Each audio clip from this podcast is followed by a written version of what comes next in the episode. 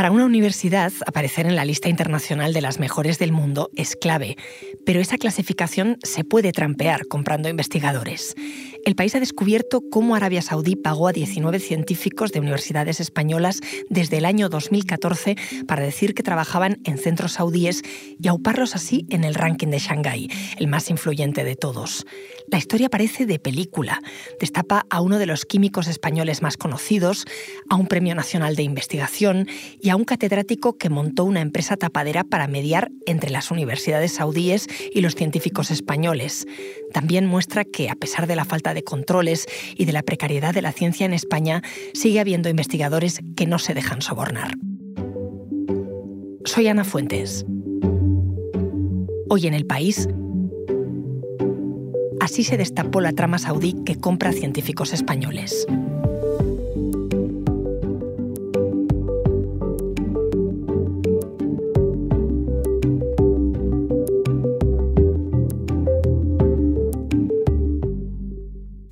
Del país, Manuel Ansede, es quien ha destapado el escándalo. Capítulo 1. El investigador investigado.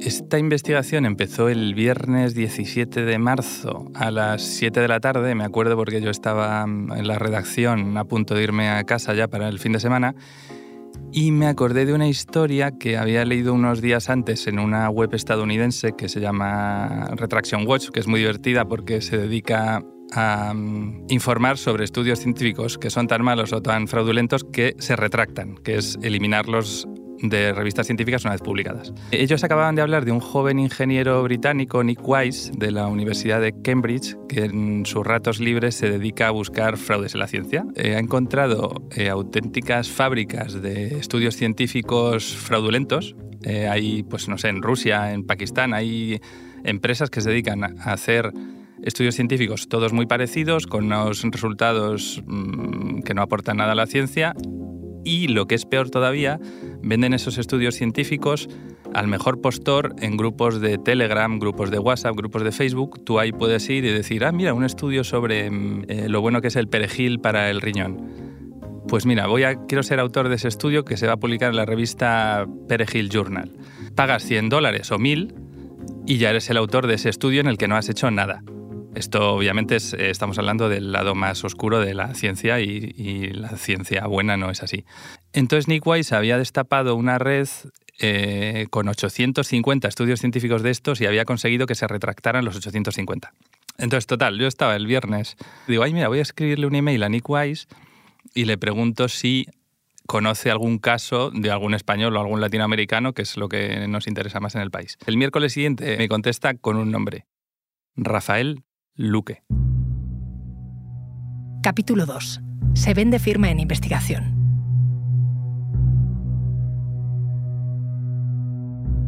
Digo, ¿este señor quién es? Él me dijo que era uno de los científicos más citados del mundo y digo, pues mm, me extraña, es un químico de la Universidad de Córdoba, yo no había oído hablar de Rafael Luque en mi vida. Eh, hice una búsqueda rápida y vi que Rafael Luque era eh, hiperprolífico. Él tiene más de 700 estudios publicados y tiene ahora un ritmo de publicación de un estudio cada 37 horas. Este ritmo de publicación obviamente era ridículo y empecé a, investigar. El Nick Wise me dijo que él había visto en un grupo de Telegram que se vendía al mejor postor un estudio que ya estaba hecho sobre la degradación del ibuprofeno en aguas residuales. Ese estudio que se vendía acabó siendo publicado en una revista científica por el, firmado por Rafael Luque, y por siete coautores iraníes, lo cual es bastante sospechoso. Yo le conté esta historia a mi jefa y me dijo, ponte con ello ya. El lunes 27 de marzo me puse a investigar. Yo no conozco a nadie en la Universidad de Córdoba, entonces escribí a un montón de gente. No me contestaba nadie, evidentemente, porque ¿para qué vas a contestar a un periodista así que te pregunta sin conocerle de nada? Pero eh, un buen día recibo una llamada y es una fuente de la Universidad de Córdoba que me dice, a Rafael Luque le han echado de la universidad, que lo sepas. Y digo, caramba. Entonces llamo a la universidad, digo, sé que han echado a Rafael Luque, quiero una versión oficial de la universidad. Entonces la universidad me dice que habían sancionado sin empleo y sueldo a Rafael Luque por un problema de incompatibilidad. Todo esto es muy confuso porque no me llegan a decir, por cuestiones de privacidad, la razón exacta. Eh, hablando con unos y con otros, eh, queda claro que la razón es que Rafael Luque, en un momento dado de su vida, 2019, empieza a firmar, además de como investigador de la Universidad de Córdoba, como investigador de la Universidad Rey Saud, que está en Riyadh, en Arabia Saudí. Él había empezado a firmar con, o a tener una colaboración opaca, porque nadie sabe muy bien en qué consiste, con esta universidad saudí a espaldas de su universidad. Yo ya llegados a ese punto de la investigación, digo, bueno, ya tengo suficiente información, voy a intentar hablar con el propio Rafael Luque. Fue muy fácil, yo simplemente le seguí en Twitter y él me siguió de vuelta. Le mandé un mensaje, en un minuto estaba hablando con Rafael Luque. Le dije, hola Rafael, me he enterado de que te han sancionado en la Universidad de Córdoba, me gustaría conocer tu versión. Me dice, me pillas en Arabia Saudí, si quieres hacemos una videoconferencia esta noche a tus 9 de la noche. Entonces me puse en mi casa preparado en la mesa del salón con una videoconferencia y estaba Rafael Luque en lo que parecía una habitación de hotel saudí con esa característica decoración kitsch. Fue muy simpático y me dijo que le habían sancionado con 13 años sin empleo y sueldo, que es una cosa totalmente inaudita ya no solo en España, sino en el mundo. Es rarísimo que una universidad sancione a uno de sus profesores con 13 años sin empleo y sueldo. Él me empezó a hablar de que el, gran problema fue cuando empezó la colaboración con la Universidad Saudí a espaldas de su universidad. Él dijo que eran envidias, que eran los mediocres, como era uno de los científicos más citados del mundo, le llamaban para participar en universidades rusas, chinas, tenía un montón de colaboraciones raras que solo conocerá él y eso la Universidad de Córdoba no lo toleró y, le expulsaron. Ya con esa información escribí el tema aquel jueves y decidimos publicarlo el viernes 31 de marzo por la mañana con el titular Suspendido de empleo y sueldo por 13 años, uno de los científicos más citados del mundo, el español Rafael Luque. Y yo no sé qué tecla tocó ese tema, pero fue el tema más leído del país durante seis días, primero su versión en español y luego la versión en inglés. Fue muy compartido en el mundo académico anglosajón durante tres, cuatro días. Él mismo compartió el tema en su cuenta de Twitter y el sábado 1 de abril vi que otra química le contestaba a su propio tweet y le decía que a ella también le había hecho una oferta a la Rey Saud y que no había aceptado. Le estaba reprochando que había otra manera de hacer las cosas, eh, no aceptar las ofertas saudíes. Esta eh, científica era Mira Petrovich, que es otra de las científicas más citadas del mundo y trabaja en Girona en el Instituto Catalán de Investigación del Agua. Ese mismo sábado escribí a Mira Petrovich y le propuse que quedásemos para hablar, me mandó enseguida su móvil y hablamos. Ella me reenvió mm, muy transparente la oferta que le había hecho un profesor de la Universidad Rey Saud a finales de 2019. En primer punto uh, salía que tengo que cambiar mi afiliación en Clarivate y poner Universidad King Saud como mi primera afiliación. Punto dos era enviarle uh, comprobante que he hecho este cambio. Y en punto tres se hablaba de que voy a recibir 70 mil euros a mi cuenta por hacer esto. Lo decía así, in your bank account. Si cambiaba en una base de datos que en vez de trabajar en Girona, trabajaba en la Universidad Rey Saud. Claro, cuando digo que son los científicos más citados del mundo, no es una opinión, sino que hay una lista que se llama así, lista de los científicos muy citados, que elabora una empresa, una multinacional que se llama Clarivate, incluye a 7.000 científicos de todo el mundo que son los que tienen estudios que son más citados por otros colegas, lo que se supone que es un indicio de que es buena ciencia. Y lo importante de esa lista es que los rankings académicos, como el ranking de Shanghái, que es el más influyente del mundo, se fija para puntuar a las universidades de todo el mundo en unos pocos factores. Uno es el número de ganadores de premios Nobel que tienes entre tus profesores, el número de alumnos que han ganado el premio Nobel, cuántos artículos científicos publican en las mejores revistas que son Nature y Science y el ranking de Shanghái también le da mucha importancia a cuántos investigadores de esa lista de científicos muy citados de la empresa Clarivate hay en una universidad. Y ahí es donde Arabia Saudí hace la trampa. Capítulo 3. Escalar en el ranking a cualquier precio. ¿Por qué es tan importante el ranking de Shanghái?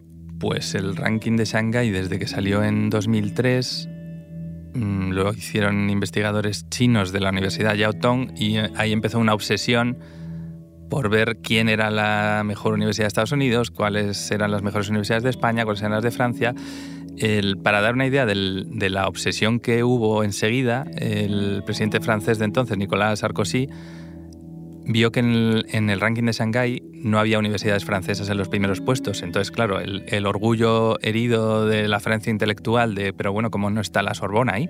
Entonces Sarkozy eh, inició un plan nacional eh, encaminado a que las universidades francesas estuvieran entre los primeros puestos de los rankings académicos internacionales, haciendo fusiones de universidades, porque es claro, si una universidad tiene un premio Nobel y otra tiene dos, pues si las fusionas tienes tres esta es la importancia del ranking de Shanghai. Las propias universidades tienen, tienen esa obsesión porque si tú estás entre los, si eres el primero, como la Universidad de Harvard, tienes alumnos que van a pagar tu matrícula de todo el mundo, tu matrícula carísima, en el caso de las privadas. Arabia Saudí quiere meter a sus universidades en el ranking de Shanghái porque el Arabia Saudí lleva años que no quiere ser el país que solo tiene la Meca, los peregrinos y el petróleo, sino que quiere una especie de poder blando influencia cultural, política, eh, poder en la zona, reivindicarse como la gran potencia árabe y ha escogido el camino más fácil, que es poner petrodólares sobre la mesa y untar a científicos de todo el mundo. Esto evidentemente también es un lavado de imagen de Arabia Saudí, que es una dictadura islamista que ejecuta, ¿no? asesina en plazas públicas a muchas veces presos políticos, los decapita con espada en plazas públicas, eh, o incluso crucifica a gente que va a una manifestación. La clave para ascender rápidamente posiciones en el ranking de Shanghái y ganar poder eh, blando es en otoño, cuando sale la lista de científicos muy citados, hacerles una llamada. Pues cada año eh, contactan con cientos, investigadores de todo el mundo, y les ofrecen una de, una de estas ofertas. Y ahí es cuando las universidades saudíes dicen, si cambias, aunque sea mentira, tu lugar de trabajo principal y pones mi universidad saudí, yo te ingreso 70.000 euros en el banco en el caso de varios eh, autores que hemos que han admitido que se lo ofrecieron y la rechazaron. Yo, por supuesto, rechacé esta oferta. Ah, en ningún momento tuve dudas de que es algo no ético y no legal. le respondí inmediatamente diciendo que yo no puedo cambiar mi afiliación, que por, por contrato con ambas instituciones tengo obligación de poner afiliaciones. Y así se terminó mi historia con... Ah, Arabia Saudí. Capítulo 4. Los 11 de España. A mí cuando la química Mira Petrovich me reenvía la oferta que le había enviado a la Universidad Rey Saud y veo que la condición, la exigencia principal era cambiar el lugar de trabajo principal en la base de datos de Clarivate, se me ilumina la bombilla y entiendo lo que había hecho Rafael Luque, que es una cosa que ni nos explicó él ni nos explicó la Universidad de Córdoba. Luque había cambiado en 2019 en la base de datos su lugar de trabajo principal y había puesto la Universidad Rey Saud. Entonces, ahí dije Eureka, entré en esa base de datos y vi que había 11 científicos en España que declaraban como lugar de trabajo principal una universidad saudí.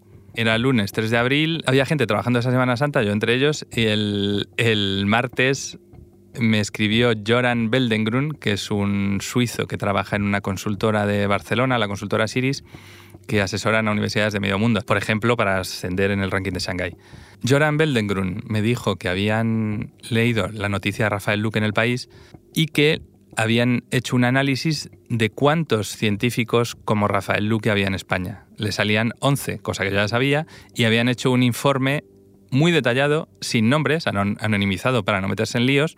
Dije, eh, Joran, justo estamos trabajando en un reportaje sobre esos 11 falsos saudíes en España. No lo publiquéis si quieres y lo publicamos cuando hable con los 11, porque nosotros tenemos que hablar con los 11 y con sus instituciones. El siguiente lunes, el 10 de abril, me puse a escribir a los 11 falsos saudíes en España y a intentar hablar con ellos por teléfono. Eh, al principio, las primeras respuestas que recibí eran excusas peregrinas de no, debe ser un error de la base de datos de Clarivate eh, no, pues no, no, me acuerdo, no me consta figurar como saudí.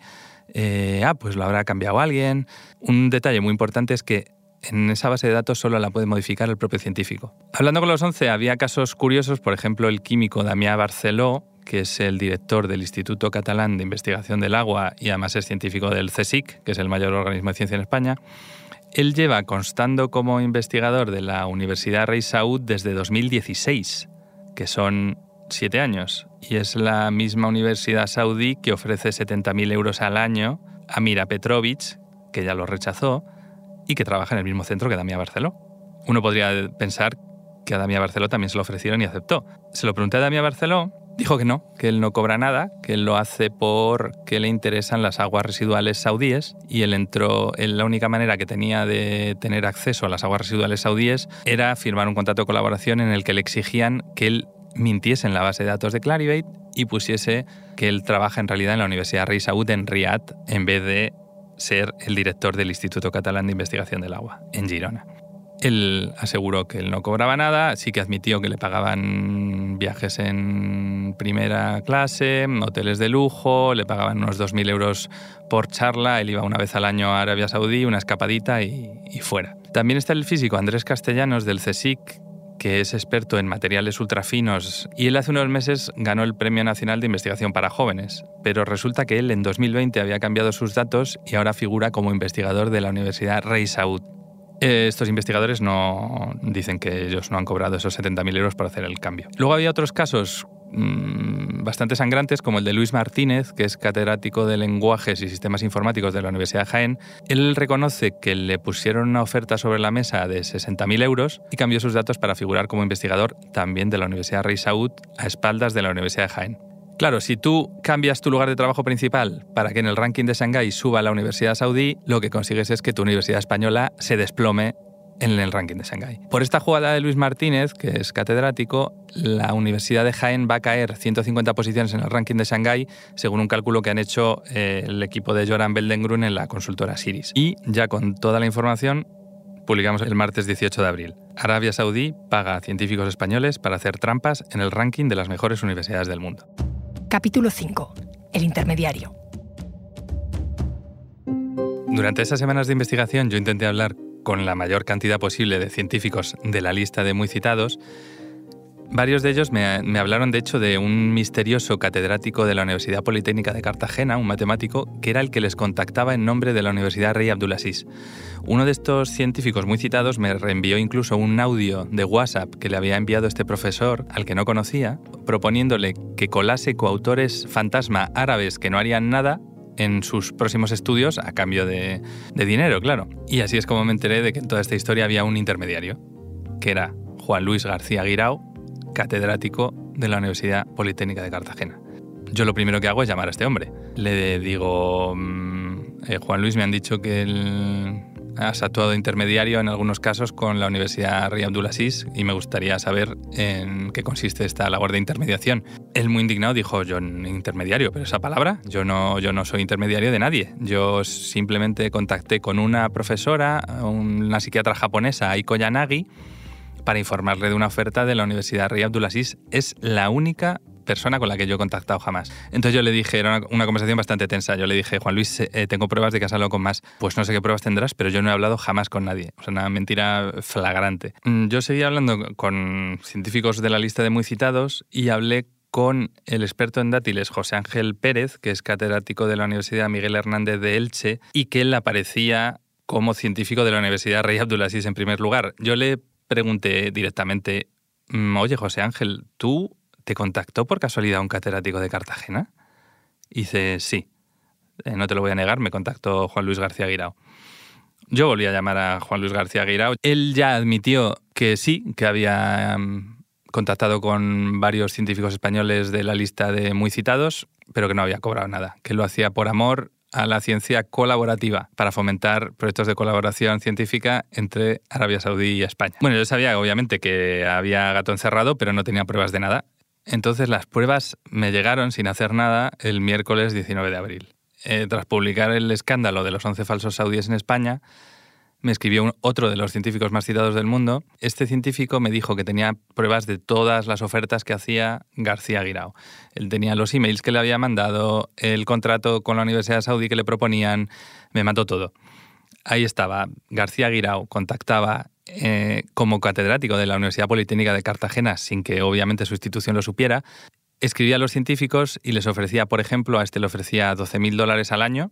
Tenía que mentir en la base de datos de Clarivate, poner que trabajaba en la Ría Abdulaziz en primer lugar y además eh, por escrito le sugerían, o sea, le pedían que colase científicos árabes fantasma como autores de sus estudios. Claro, este científico dudaba de la legalidad y empezó a hacer preguntas. Pero tengo que, ¿cuántos días tengo que ir a dar clase? ¿En qué consistirán? Mm, ¿Con quién tengo que colaborar? Eh, y él se dio cuenta de que la única condición que le ponían, la principal y única, era cambiar su lugar de trabajo en la base de datos. Lo demás les importaba un comino. Y la oferta subió.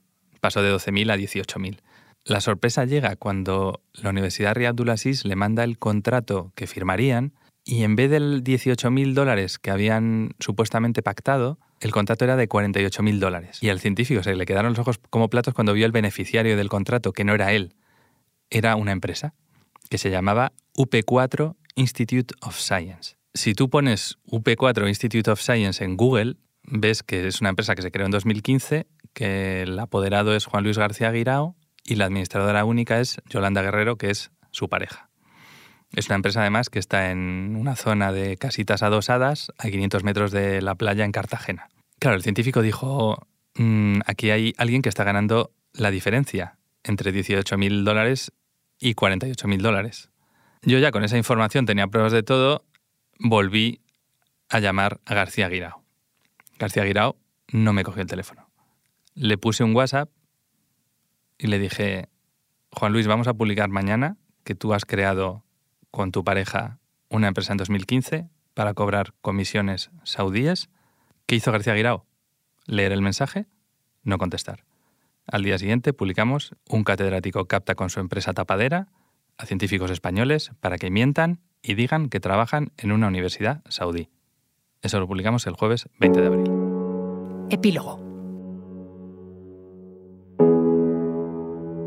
Claro, este caso destapa varias cosas. Por un lado está Arabia Saudí, que está comprando con petrodólares un supuesto prestigio que obviamente no es tal porque es eh, totalmente tramposo. Están los investigadores que se han vendido a Arabia Saudí, que es una dictadura sanguinaria islamista que tiene a las mujeres y a los inmigrantes pobres esclavizados. Y también tenemos a los científicos españoles que no se han vendido, que pese a la precariedad de la ciencia española, recibieron la oferta saudí y no se vendieron. uno de ellos, eh, lo contamos también el otro día, era Mario Estevez, que es profesor de la Facultad de Veterinaria de la Universidad de Extremadura.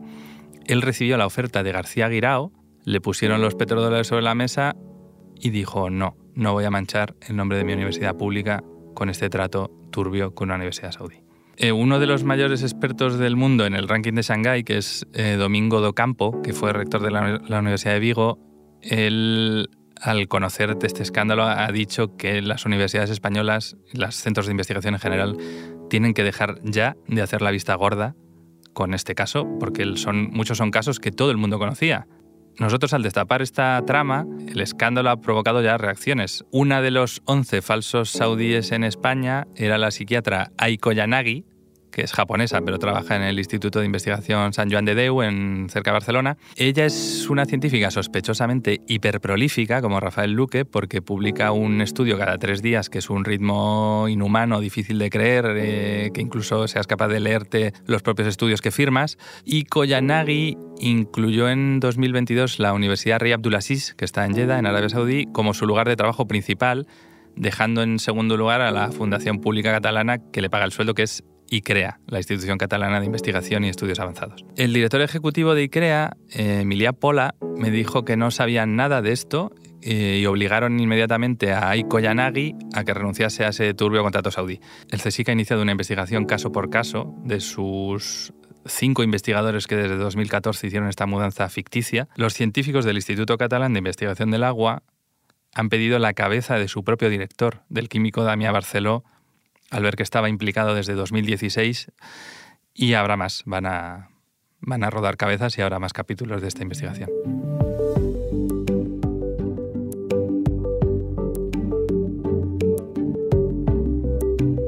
Este episodio lo han realizado Manuel Ansede y José Juan Morales. La grabación en estudio es de Camilo Iriarte. El diseño de sonido es de Nacho Taboada. La edición es de Ana Rivera y la dirección de Silvia Cruz La Peña. Yo soy Ana Fuentes y esto ha sido Hoy en el País. Mañana volvemos con más historias. Gracias por escuchar.